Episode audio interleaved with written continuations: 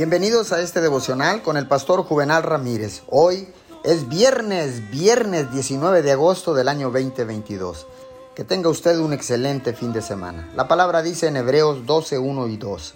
Y corramos con paciencia la carrera que tenemos por delante, puestos los ojos en Jesús, el autor y consumador de la fe. Déjeme recordarle que si usted está experimentando un momento difícil, permanezca en el juego. Si un amigo lo traicionó, salga y encuentre nuevos amigos. Las personas correctas están en su futuro. Si perdió su trabajo, salga y encuentre otro. Cuando una puerta se cierra, Dios siempre abrirá otra. Si está luchando con una enfermedad, no comience a planear su funeral, levántese. Cuando Dios vea que usted hace su parte, Él hará la suya. Él le dará una nueva vida.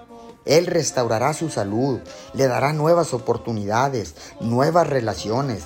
Él le dará una nueva perspectiva. Un tiempo doloroso no es el fin del mundo.